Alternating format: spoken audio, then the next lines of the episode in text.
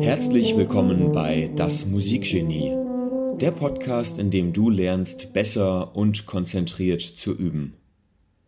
Mein Name ist Raimund Lippock und ich bin Deutschlands Online-Tuba-Lehrer Nummer 1. Auf tubalernen.de können Tubistinnen und Tubisten spezifische Fähigkeiten durch qualifiziertes Wissen aufbauen. Für diesen Podcast habe ich meine Examensarbeit aufgenommen, in der du die Geheimnisse effizienter Übepraxis lernst. Ich wünsche dir angenehme und lehrreiche Unterhaltung.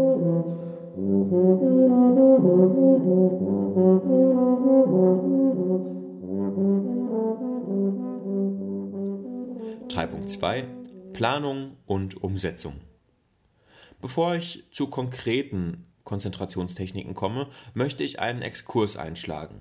Der Ratgeber Die sieben Wege zur Effektivität, Prinzipien für den persönlichen und beruflichen Erfolg von Stephen Covey ist von der Idee geprägt, dass bestimmte Techniken allein nicht zum Erfolg führen. Es braucht stattdessen gewisse Charakterzüge oder Tugenden, die dazu führen, dass man sich nachhaltig entwickelt. Dabei fasst er die ersten drei Wege unter der private Erfolg zusammen. Diese sind für uns interessant, denn in der öffentliche Erfolg geht es dann um Kommunikation und Zusammenarbeit. Hier geht es um die Prinzipien, die zu persönlichem Erfolg führen. Der erste Weg, proaktiv sein, beschreibt die nötige Einstellung, Verantwortung zu übernehmen und die Vorstellung, dass man selbstwirksam Dinge verändern kann. Ohne ein Vertrauen auf Selbstwirksamkeit hat es keinen Sinn, etwas zu tun. Schon am Anfang das Ende im Sinn haben, heißt der zweite Weg. Hier geht es darum, für sich zu entscheiden, welche Werte und Prinzipien im Leben wichtig sind. Konzentriertes Üben erfordert viel Engagement und teilweise auch Verzicht. Darum kann man es nicht dauerhaft schaffen, konzentriert zu üben, wenn man nicht die Entscheidung getroffen hat, dass das Üben des Instrumentes ein wichtiger Baustein im eigenen Leben ist. Wir brauchen keine Straßenkarten, sondern eine Vision, einen Zielpunkt und einen Kompass. Wir wissen oft nichts über die Beschaffenheit des vor uns liegenden Geländes und haben keine Ahnung, was bei der Durchquerung alles auf uns zukommen wird. Doch ein innerer Kompass wird uns immer die Richtung weisen. Die Straßenkarten sind die Motivations- und Konzentrationstechniken.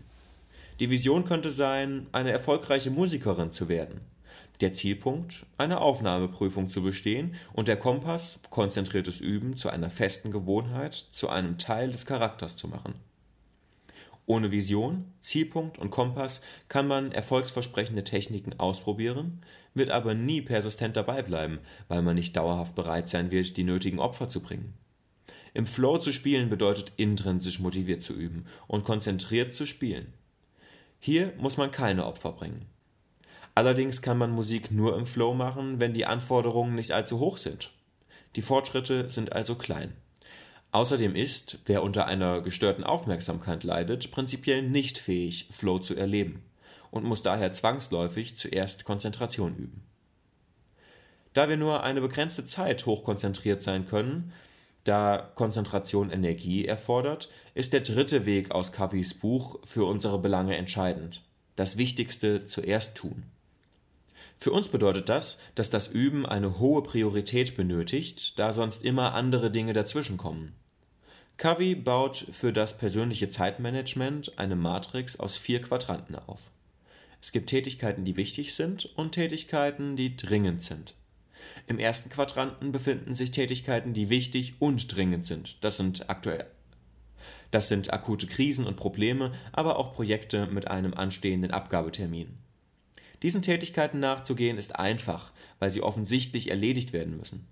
Für eine gute Musikerin könnte das die Soloaufführung in einer Woche sein. Im dritten Quadranten befinden sich Dinge, die dringend sind, aber nicht wichtig. Hier gehören all die Ablenkungen dazu, mit denen man sich täglich beschäftigt. Bei genauerem Hinsehen erscheinen diese Dinge immer nur dringend, können aber oft auch einfach gelassen werden. Trotzdem tut man sie andauernd. Wenn das Telefon klingelt, ist man geneigt, sofort aufzustehen und abzuheben. Dabei weiß man noch nicht einmal, wer gerade warum anruft. Die Tätigkeiten im zweiten Quadranten sind wichtig, aber nicht dringend. Deswegen werden sie oft auf die lange Bank geschoben. Zu diesen Tätigkeiten gehört, außer wenn es dringend wird, auch das konzentrierte Üben. Andere Beispiele sind gesundes Essen, Sport treiben oder Ordnung halten. Wenn man sich regelmäßig mit Tätigkeiten aus dem zweiten Quadranten beschäftigt, wird der erste Quadrant nie zu voll. Wer beispielsweise ein Solo regelmäßig konzentriert übt, den wird eine Aufführung niemals unter Druck setzen. Und wer sich regelmäßig mit technischen Übungen auseinandersetzt, hat beim Üben neuer Stücke weniger Probleme und kommt schneller voran. Deswegen müssen wir besonders Quadrant 2 Aktivitäten planen. Stephen Covey präsentiert im Verlauf des Kapitels seine genauen Vorstellungen vom Zeitmanagement. Dies würde für diese Arbeit aber zu weit führen. Zentral ist, dass eine Instrumentalistin nur dann konzentriert üben kann, wenn sie konzentriertes Üben zu einer Priorität macht und diese in ihren Zeitplan einbaut, da volitionale Entscheidungen immer auf der Basis von Werten und Idealen entstehen und sie sonst immer andere Dinge, die gerade dringend sind, vom Üben abhalten. 3.2.1 Konzentrationstechniken Konzentriertes Arbeiten muss geübt werden. Konzentration ist nicht einfach eine Gewohnheit, die man von jetzt auf gleich mit genügend Motivation umsetzen kann, sondern sie muss gelernt werden, da die Kapazität des Frontalhirns sich entwickeln muss. Daher muss Konzentration immer wieder geübt werden, damit das Gehirn dazu fähig wird und bleibt. Die Pomodoro-Methode. Die erste Methode, die dabei hilft, konzentriert zu üben, ist konzentriert zu üben. Einfach konzentriert zu üben ist aber nicht so leicht. Wilhelm Hofmann und Roy Baumeister haben herausgefunden, dass Menschen quasi den ganzen Tag mit ihren Bedürfnissen und Versuchungen kämpfen. Die Versuchungen, sich abzulenken, waren nicht nur auf Essen, Schlaf und Sex, sondern auch sich von der harten Arbeit zu erholen, die E-Mails zu checken, fernzusehen oder Musik zu hören. Hinzu kommt, dass die Willenskraft begrenzt ist. Es wird also zunehmend schwerer, sich den Versuchungen während einer konzentrierten Arbeitsphase zu entziehen. Dementsprechend erscheint es sinnvoll, Phasen der Konzentration relativ kurz zu halten. Eine Möglichkeit, solche Phasen einzurichten, bietet die Pomodoro-Technik. Dabei handelt es sich um eine Methode des Zeitmanagements, bei der Arbeitsschritte zuerst priorisiert und dann in Abschnitten von 25, von 25 Minuten mit einer Eieruhr, die von Erfinder Cirillo hatte die Form einer Tomate, Pomodoro, bearbeitet werden. Danach macht man eine kleine Pause und lässt die nächste Arbeitsphase folgen. Während dieser Arbeitsphasen ist man absolut konzentriert und macht nichts anderes als seine Aufgabe. Da das Smartphone heute ständig präsent ist, kann man es ebenso gut für diese Methode nutzen. Kognitionstherapeutin Ruby Wax schlägt vor, sich eine bestimmte Zeit konzentrierten Arbeitens vorzunehmen und sich dementsprechend auf dem Smartphone einen Wecker zu stellen. Schafft man es, in dieser Zeit konzentriert zu arbeiten, hat man ein kleines Erfolgserlebnis und kann diesen Zeitrahmen täglich etwas erhöhen. Hier muss man natürlich bedenken, dass das Smartphone, wenn es neben dem Notenpult liegt, die kognitive Leistungsfähigkeit einschränkt. Anmerkung. Ich übe mittlerweile immer mit einer Eieruhr ähm, und ich übe immer 30 Minuten am Stück konzentriert. Oft ist es so, dass ich in den letzten 2, 3, 4, 5 Minuten merke, wie die Konzentration nachlässt. Das hilft mir aber eben auch, wirklich an der Obergrenze zu sein und meine Konzentrationsfähigkeit eben auch ähm, zu trainieren. Anmerkung Ende. Produktive Meditation.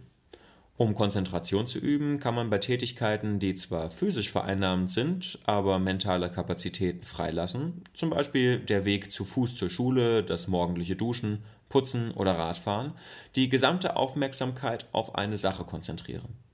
Dabei ist es das Ziel, seine Gedanken zu kontrollieren, sich also nicht ablenken zu lassen, sondern immer wieder zum Ausgangsproblem zurückzukehren. Es geht bei der Übung nicht um konkrete Ergebnisse, sondern um die Fähigkeit zur Konzentration. Wie jede Form der Meditation erfordert auch produktive Meditation Übungen, um gut zu funktionieren. Dabei ist Geduld notwendig. Cal Newport berichtet von einem Dutzend Versuchen, bis er anfing, Ergebnisse zu erfahren. Bei dieser Technik treten anfangs in der Regel zwei Schwierigkeiten auf. Man schweift erstens ab und fängt an, an andere Dinge zu denken. Zweitens wiederholt man immer wieder die gleichen Gedanken, statt sich tiefer in den Sachverhalt hineinzudenken. Nach einiger Übung legen sich diese Schwierigkeiten. Mentales Üben. Diese Methode lässt sich auch direkt auf das Üben anwenden. Nicht nur alltägliche oder akademische Probleme lassen sich so durchdenken, sondern auch Musikstücke. Das mentale Üben allein ist imstande, genauso gute Ergebnisse zu erzielen wie das praktische Üben. Mentales Üben von Musikstücken ist sehr komplex, weshalb man bestimmte Umstände schaffen muss. Entspannung und ruhige Umgebung sind unabdingbare Voraussetzungen für einen gelingenden Übeprozess. Daher sollte die Instrumentalistin immer mit Entspannungsübungen beginnen. Dafür lassen sich beispielsweise die progressive Muskelentspannung nach Jacobson, das autogene Training nach Schulz, beruhigende Atemübungen oder geführte Visualisierungen wie die Vorstellung einer Lichtwelle, die durch den Körper wandert, verwenden. Auch Bewegung, Lachen oder Dehnübungen eignen sich. Erst dann beginnt das eigentliche mentale Üben. Dabei nimmt man drei verschiedene Beobachtungsposten ein. Erstens, wir spielen das Stück im Geiste. Geistiges Spielen findet ohne Bewegung statt, das heißt ohne kinästhetische oder taktile Rückkopplung. Dabei sind die Augen geschlossen und wir sehen nur geistig, was Finger und Arme machen. Dabei hören wir die Töne innerlich. Dabei müssen wir uns auf unser auditives, visuelles und kinästhetisches Erinnerungsbild zurückgreifen.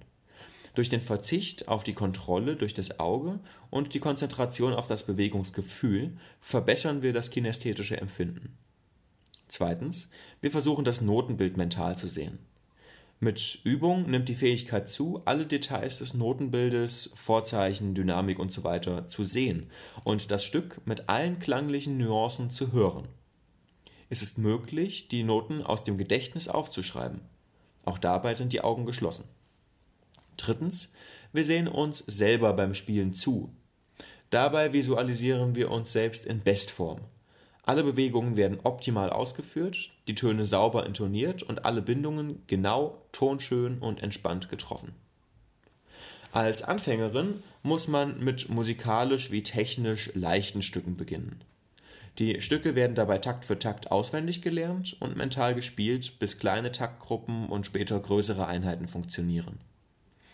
Wenn die Vorstellung der Bewegungen und die Konzentration schwerfallen, kann es helfen, das Stück auf dem Tisch oder dem Arm mitzuspielen oder die Luft zu blasen, die man für die entsprechenden Passagen bräuchte.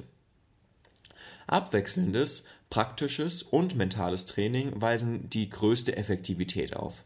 Die Wirksamkeit des mentalen Übens hängt von der Bewegungserfahrung und dem Alter ab. Mit dieser Übung kann eine Instrumentalistin also nicht nur ihre Konzentrationsfähigkeit steigern, sondern sie trägt auch direkt zu ihrem Übeerfolg bei. Aufenthalt in der Natur. Wer sich in der Natur aufhält, kann sich danach messbar besser konzentrieren. Dabei ist es unwichtig, ob man sich dabei wohlfühlt oder nicht. Selbst Testpersonen, die im kalten Winter die Natur im Umland von Ann Arbor aufsuchten, waren in Konzentrationsaufgaben signifikant besser. Der Effekt, der Effekt hält über eine Woche an. Laut der Attention Restoration Theory ART wird die erschöpfte Aufmerksamkeit in der Natur wiederhergestellt. Wer vor dem Üben einen ausgedehnten Spaziergang macht, sollte also hinsichtlich der Konzentration erfolgreicher sein. Langeweile nutzen. Wie im zweiten Kapitel bereits erwähnt, nimmt die Konzentration mit zunehmendem Multitasking und zunehmender Ablenkung ab. Man verlernt, Irrelevantes auszusortieren. Man sollte es also in Wartezeiten vermeiden, sofort das Smartphone aus der Tasche zu ziehen und einen Blick darauf zu werfen. Dadurch macht man sich abhängig von Ablenkungen. Wer hingegen die Langeweile aushält, trainiert seinen Frontallappen. Rotierende Aufmerksamkeit. Zuletzt möchte ich noch eine konkrete Übestrategie vorstellen. Eine mittlerweile weit verbreitete Methode ist das Prinzip der rotierenden Aufmerksamkeit, das Gerhard Mantel zum ersten Mal so genannt hat. Dieses Prinzip hat nicht nur den Vorteil, dass es das gezielte Üben systematisiert und die Effizienz steigert, sondern auch abwechslungsreich ist und somit dem Neugierreflex gerecht wird.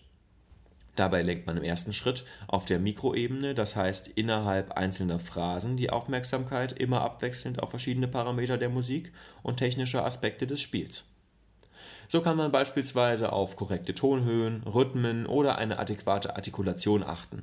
Oder man konzentriert sich abwechselnd auf technische Geläufigkeit, Atem und Haltung.